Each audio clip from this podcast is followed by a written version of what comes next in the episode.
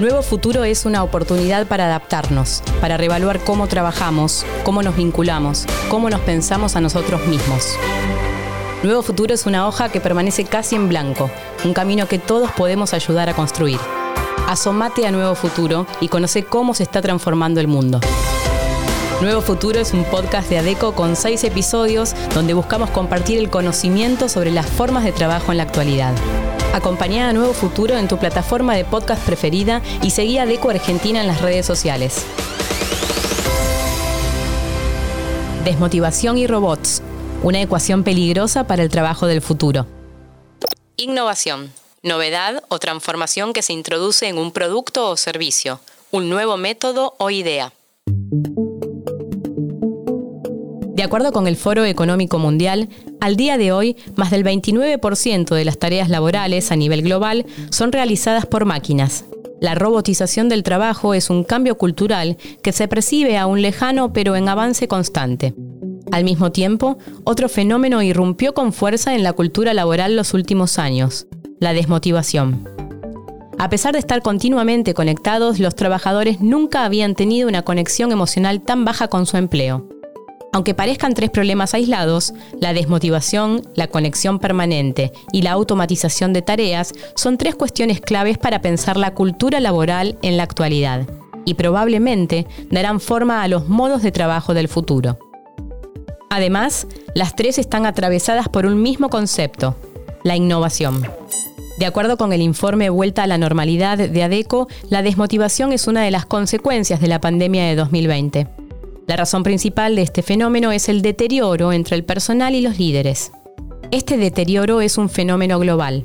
Menos de la mitad de los empleados, el 45%, cree que la relación con sus superiores es buena, esta cifra representa 17 puntos menos que en 2020.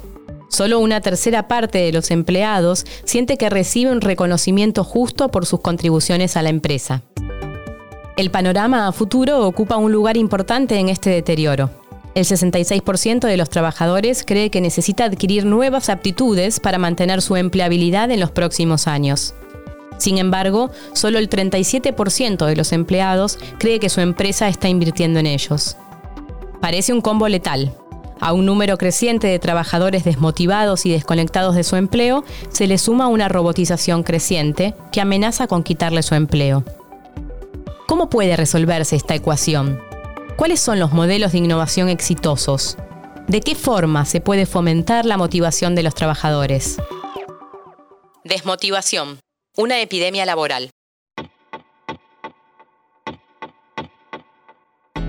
El concepto de motivación laboral es relativamente moderno. Según los especialistas, surge en Europa en el siglo XVIII durante la Revolución Industrial.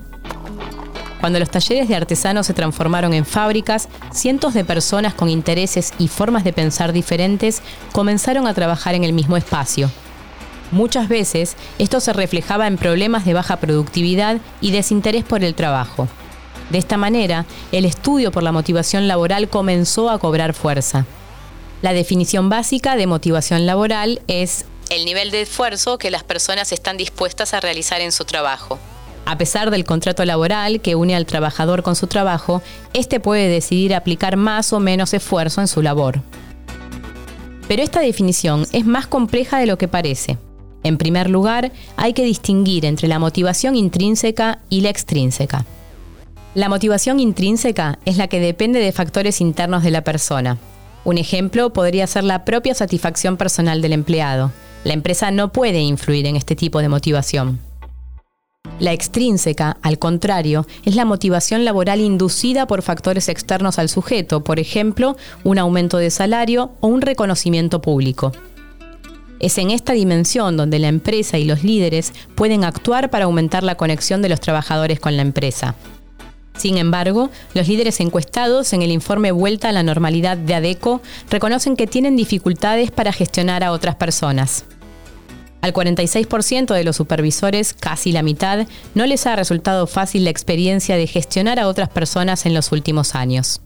Entre las dificultades más mencionadas por los líderes hay algunas muy importantes para la motivación laboral. Por ejemplo, a casi la mitad de los líderes, el 48%, les costó ayudar al desarrollo profesional de sus equipos. En este contexto, ¿cómo se puede trabajar en la motivación de los trabajadores?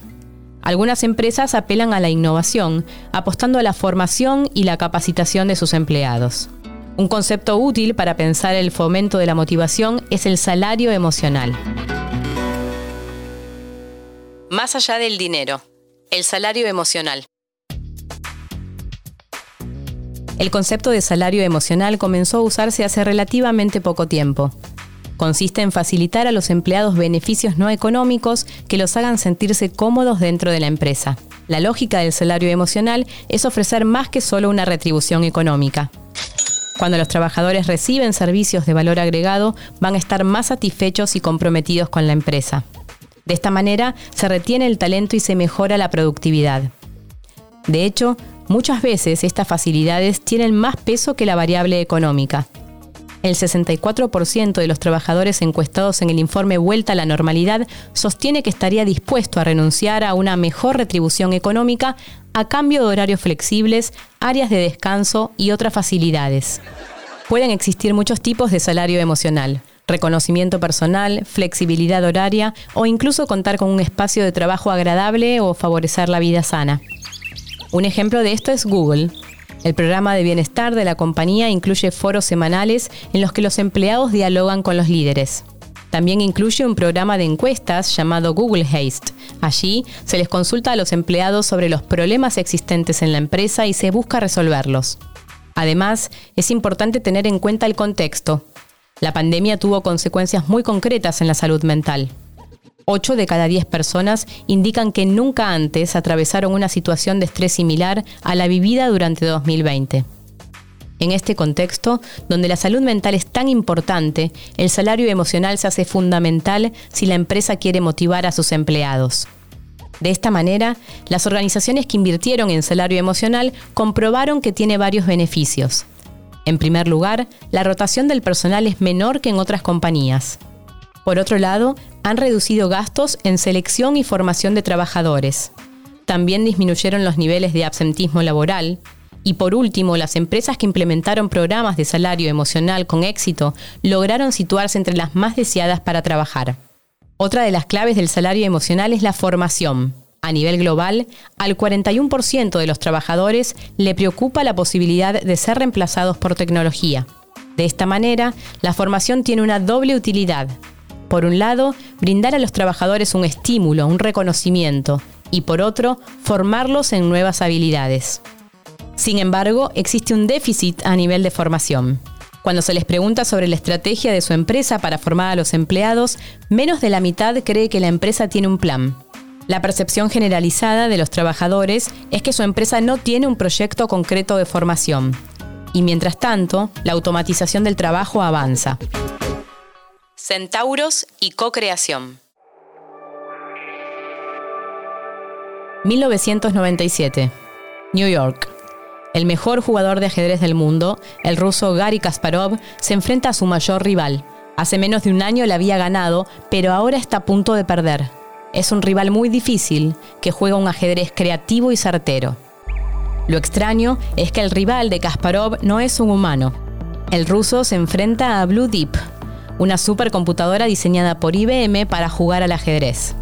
La victoria de Blue Deep sobre Kasparov marcó el inicio de la superioridad de la inteligencia artificial sobre el hombre en el ajedrez. Aunque le costó algún tiempo, Kasparov terminó aceptando esta superioridad. Pero se hizo una pregunta. ¿Qué pasaría si en vez de competir con las máquinas, colaboráramos con ellas? Y así nació el ajedrez centauro. En esta variante del ajedrez no juegan personas contra máquinas, sino que compiten dos personas asistidas por máquinas. Esta lección de Kasparov debe ser aprendida por las compañías. Según el Foro Económico Mundial, la tecnología eliminará 75 millones de empleos para 2025. Sin embargo, esta misma tecnología creará 133 millones de nuevas funciones. Esta creación de nuevos puestos de trabajo tendrá dos claves. Por un lado, la formación, se calcula que más de 120 millones de trabajadores deberán volver a capacitarse debido a la inteligencia artificial. En la actualidad, 6 de cada 10 trabajadores no tienen competencias básicas en TIC necesarias para los nuevos trabajos. esta realidad es percibida por los empleados. El 66% de los trabajadores cree que necesita adquirir nuevas aptitudes para mantener su empleabilidad en los próximos años. La segunda clave de la creación de empleos será la cobotización. La convergencia de seres humanos y máquinas inteligentes será determinante para el futuro de los negocios. Si hablamos de modelos de innovación, la co-creación será otra de las herramientas para enfrentar los retos del futuro. La co-creación es una estrategia de negocio o de marketing basada en la generación de actividades conjuntas entre la empresa y sus clientes. Una de las claves de la co-creación es que representa un cambio en el modelo tradicional de consumo pasivo. De esta manera, el mercado funciona como un foro de debate y discusión. Hasta hace unos años, la forma de llegar al público era darle un producto y luego realizar test para comprobar si ese producto funcionaba. Gracias a la co-creación, se puede ofrecer al cliente directamente lo que necesita y quiere. Al involucrar diferentes áreas y jerarquías, la co-creación ofrece varias ventajas. Una de ellas es que hace más rápidos los ciclos de desarrollo del producto. Además, enriquece el ejercicio creativo y el modelo de negocio. Por último, contribuye a construir la marca en mercados adyacentes. ¿Cómo tendrán que ser los líderes del futuro? Las nuevas tecnologías plantean dos retos a los líderes, uno hacia el interior de la empresa y otro hacia el exterior. El primer reto es el liderazgo dentro de la compañía. La capacidad de motivar y guiar equipos será cada vez más importante en el ambiente laboral. La creciente desmotivación de los trabajadores requerirá líderes empáticos que sepan escuchar los problemas y las necesidades de sus empleados. El otro desafío que se plantea a futuro es el de dirigirse a audiencias cada vez más específicas. Los avances tecnológicos empoderaron al público a través de distintas herramientas como las redes sociales que le permiten participar cada vez más en el debate público. A diferencia de las audiencias pasivas que se limitaban a recibir los mensajes, el público actual interactúa, le da forma al contenido e influye sobre los discursos públicos. La versatilidad para poder dialogar con audiencias atomizadas y activas será una competencia clave para los líderes del futuro. Pero así como trae nuevos problemas y nuevas dinámicas, la tecnología trae nuevas herramientas para enfrentar estas situaciones. El reto de la motivación puede resolverse a través de la innovación, Soluciones como la gamificación, monitorización o encuestas permiten detectar los problemas de los empleados y darles una solución. Por otro lado, la formación es otra de las claves para combatir la desmotivación de los empleados. Invertir en instruir a los trabajadores en nuevas tecnologías ayuda tanto a disminuir la desmotivación como a alcanzar nuevos horizontes productivos. Charlamos un poco con Carla Cantizani, directora de Servicios y Calidad de ADECO Argentina y Uruguay, sobre los perfiles buscados en la actualidad. Sí, Martina, se buscan perfiles que comprometan a toda la organización, que motiven, empoderen y hagan a todos partícipes del cambio. Ellos a la cabeza como grandes facilitadores. Mucha proactividad y aliento al error. Ensayar, equivocarse y volver a intentar es la esencia de los perfiles innovadores. Crean mientras suceden las cosas. Por ello, ya quedaron en el pasado los casos de negocios eternos, con meses de desarrollo, donde uno podía medir la efectividad e impacto al finalizar recién su implementación. Se trata de generar workshops de trabajo, avances e implementaciones por sprint y a partir de ahí repetir e iterar los logros que serán más cortoplacistas y visibles en todos los proyectos que se lideran desde estas direcciones. Las empresas deben identificar las aptitudes y capacidades necesarias para un futuro competitivo. La ampliación y el reciclaje de habilidades debería ser una prioridad para preparar a la empresa y sus empleados de cara al futuro.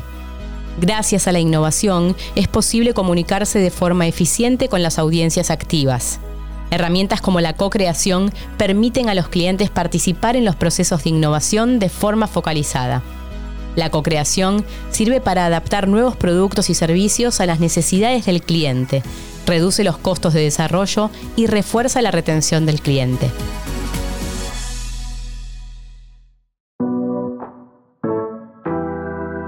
Este fue el tercer episodio de Nuevo Futuro, el podcast de ADECO. Podés escucharnos en Spotify o en tu plataforma preferida. Nuevo Futuro es un podcast original de ADECO, producido en colaboración con Posta.